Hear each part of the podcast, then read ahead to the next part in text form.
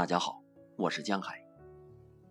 今天为大家带来《有梦迎新，我必在临》。张庆辉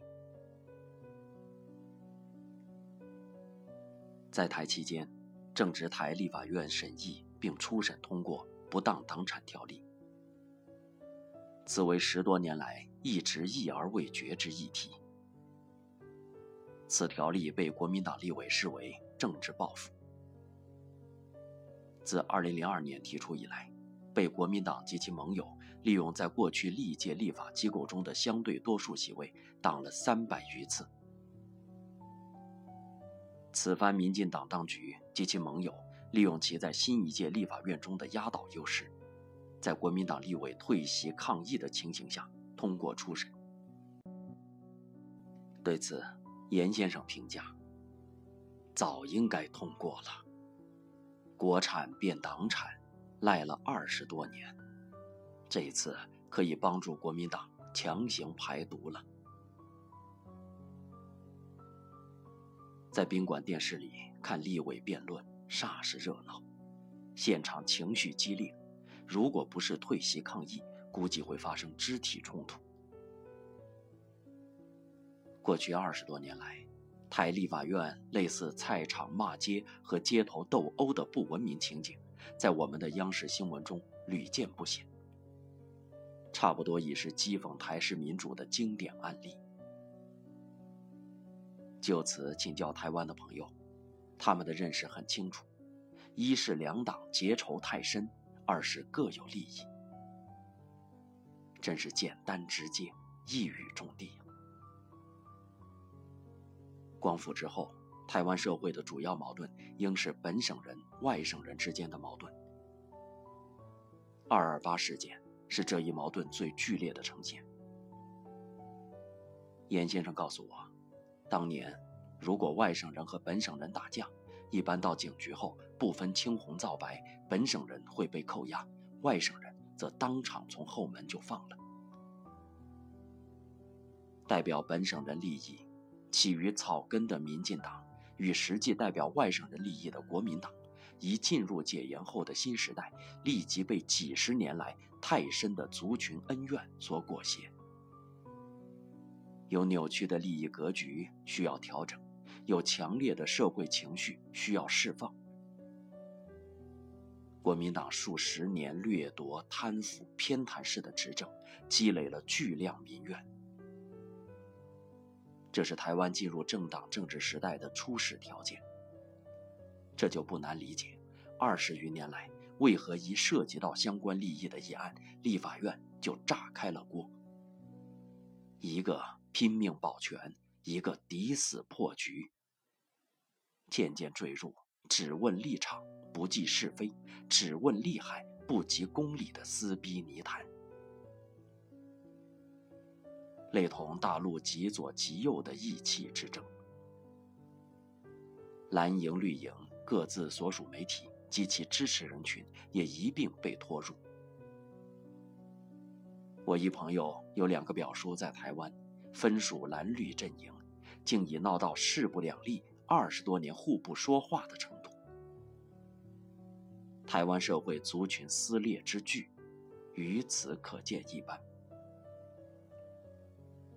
个人以为，如此深重之族群矛盾，幸亏有蓝绿党争这个出口。如果没有小蒋晚年的解严，如果台湾社会仍处于高压独裁之中，如果如火山喷发般的社会情绪一旦打开一道缺口，演变为革命，小小台岛将会如何？在这个意义上，民主。即便是形成于火山口上的最初形态的最粗糙的民主，亦是功德无量，救人无数，善莫大焉。那些多年来击平台式民主者，已有此时。两党撕逼各有悲行。诚如老蒋重孙蒋友柏所言，都不是什么好角色。国民党固然存在党产问题，民进党又何尝不是呢？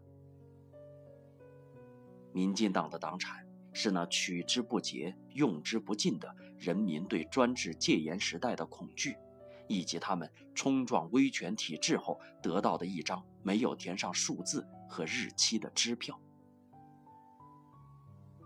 国民党的党产要不追讨回来的话，永远也洗刷不掉黑金的阴影。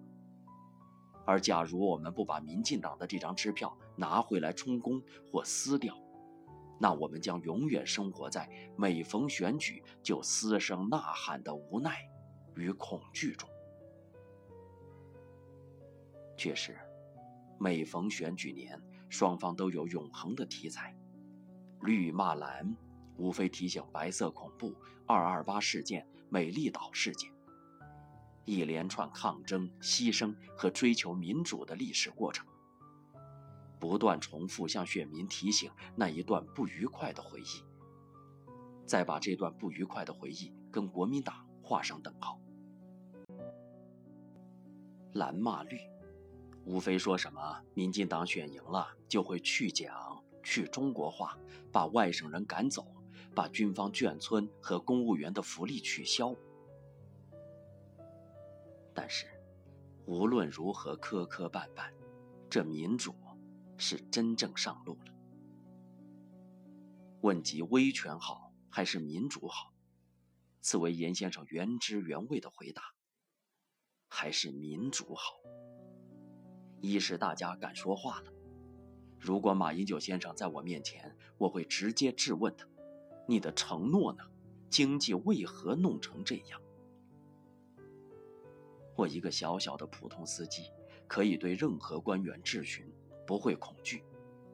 这在威权时代是不可想象的。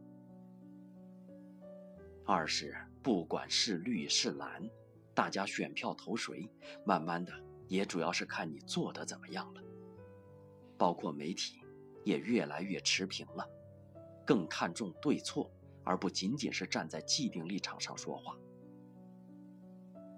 特别是年轻一代投票时受蓝绿天然立场的影响越来越小了。以前的民主是选举的输赢，现在的民主则是关于人民的幸福。以前的民主是两个价值观的对决，现在的民主则是不同价值观的对话。